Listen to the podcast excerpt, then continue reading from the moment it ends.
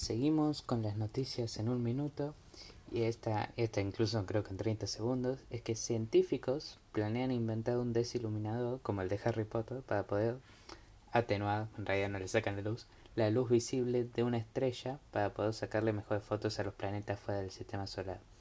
Este, si se logra esto, sería el primer caso de, que, de una posible foto de un exoplaneta, eh, digamos, y no que fuera creado por computadora. Es un curioso caso y, que, y además con relación con Harry Potter.